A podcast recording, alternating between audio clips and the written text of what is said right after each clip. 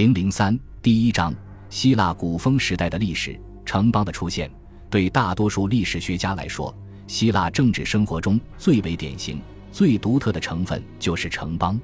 很难用一个精确的定义表述城邦这种体制在规模、形态或社会和政治组织方面的多样性。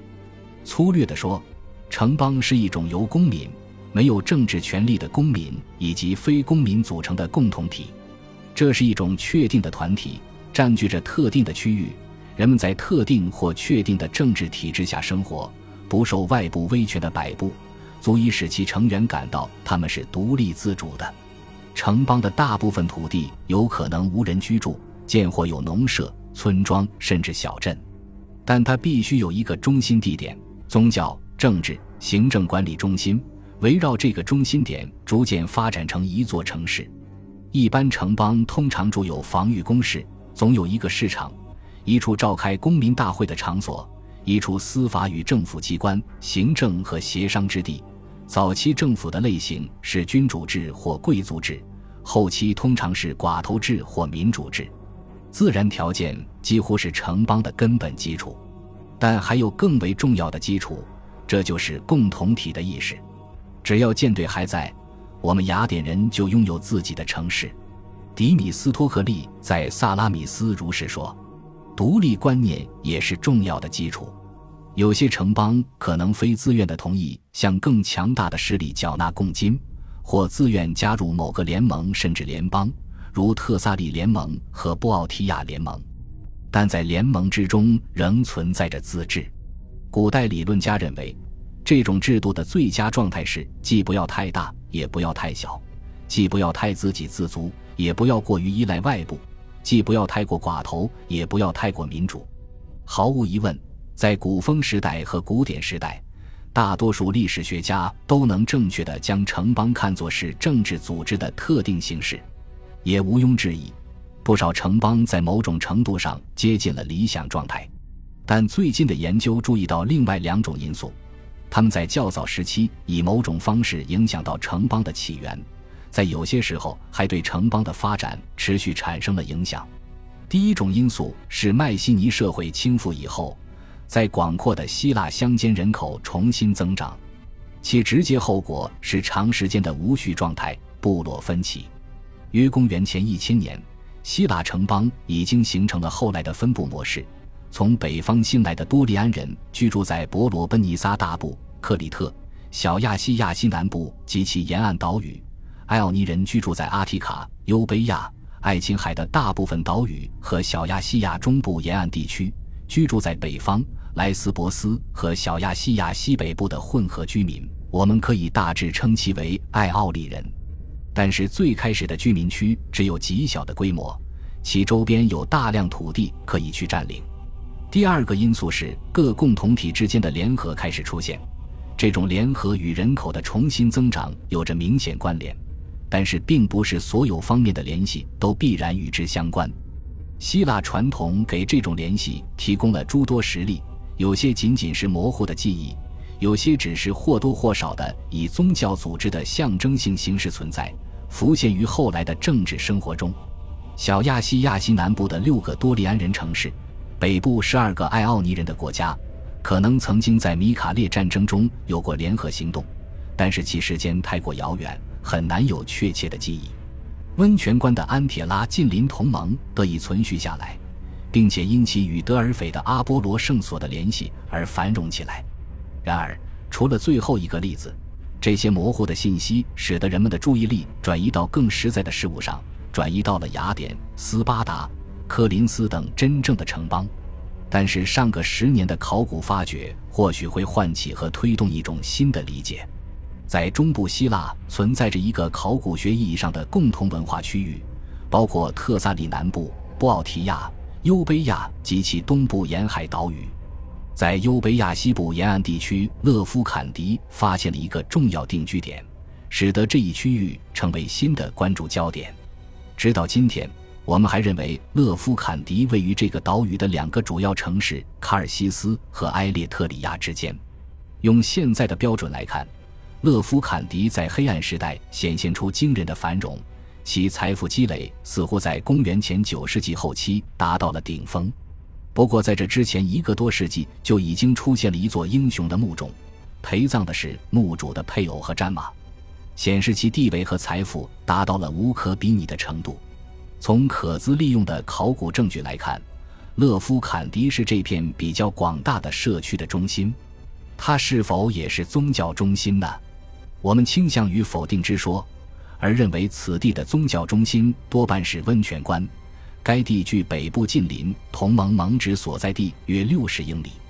据说这个近邻同盟最初仅包括同族人及特萨里人、波奥提亚人以及他们与爱奥尼人之间的较小部落。无疑还有优卑亚岛上的爱奥尼人，到底是近邻同盟，还是温泉关起到了某种政治核心的作用？谁知道呢？但是关于这一地区各部分之间存在早期商业和军事合作的传说或线索，与严格的考古背景并不吻合，可能暗含着某些宗教联系，说明存在着某种更为强劲的内聚力，是超出我们先前的认知的。这种更为强劲的内聚力使我们相信，在其他地方也有类似的内聚力，并引出我们的疑问，如雅典领导下的阿提卡政治统一问题、斯巴达和拉克尼亚其他共同体在头两个世纪，或者说在公元前九世纪后期多利安人奠定基业之后的关系问题、公元前六世纪推败在波奥提亚的扩张问题等等。虽然答案不一定成熟，但这些问题已被提了出来。更直接的关联是公元前八世纪后期优卑亚人组织的解体。我们推测，大概公元前八百年，一些希腊人开始外出去寻找金属，一些人甚至移民到他们发现金属矿藏的地方。公元前八百年之前就到了北叙利亚海岸，稍后到了意大利，可能还到了黑海南岸。殖民的主要参与者是优卑亚人，他们仍然保持一致行动。殖民的主要获益者之一是勒夫坎迪，但是公元前七百三十年，卡尔西斯和埃列特里亚反目，并发动了所谓的勒兰丁战争。修昔底德说，所有其他希腊世界都与战争的某一方结盟了。历史学家也疑惑不解，老盟友因何而反目？为什么其他城邦也加入纷争？如此早的联盟究竟意味着什么？这些疑惑至今犹存，但是相对广泛的联合使得交往更为容易，盟友或敌对的关系超出了诸如城市这样的小单位的范围，邦际间的利益会更容易巩固或打破这种盟友或敌对关系。在上面所勾勒的范围内，有一种假说认为，一些较远距离的争端，如约公元前七二零前七百一十年弗里吉亚与亚述之间的战争。会引起与之有利害关系的希腊人之间的紧张关系。这些希腊人主要是优卑亚人。一个城市打破了现存的盟友关系，但还会和其他城市保持或发展盟友关系。因此，所有其他希腊世界都卷入了纷争。这样一来，这种假说就有可能成立。战争可能以埃列特里亚的失败而告终。勒夫坎迪先被放弃，该共同体已经崩溃。战争的张力引起其他方面的调整，开始出现类似于后来的城邦结构。用这种张力来解释公元前八世纪后期另一现象，并不算荒谬。这就是从希腊大陆和艾奥尼及其岛屿掀起的更大规模的第二波移民浪潮。早期冒险家从海外带回了关于各种机会的消息。这些消息或许会鼓励那些更大胆或更绝望的人从事贸易，为外国势力提供军事服务，特别是经营农业。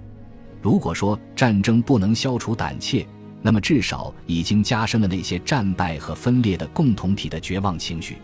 战争开始之际，柯林斯就已在位于西部富裕之地航路上的科西拉建立了殖民地。并于公元前七百三十三年，在那些富饶的土地上建立了西西里的叙拉古，而此前，优卑亚人在爱琴海西北岸建立了据点。因此，在整个战争中以及战争结束后的一个世纪中，我们所误称的殖民运动扩展到了最东边。之所以说殖民系误称，是因为一个殖民地的建立，尽管是一项国家组织的事业，其目的往往是为了扩大城邦的利益。但它却变成了一个独立的实体，与母邦的联系通常仅限于情感和宗教方面。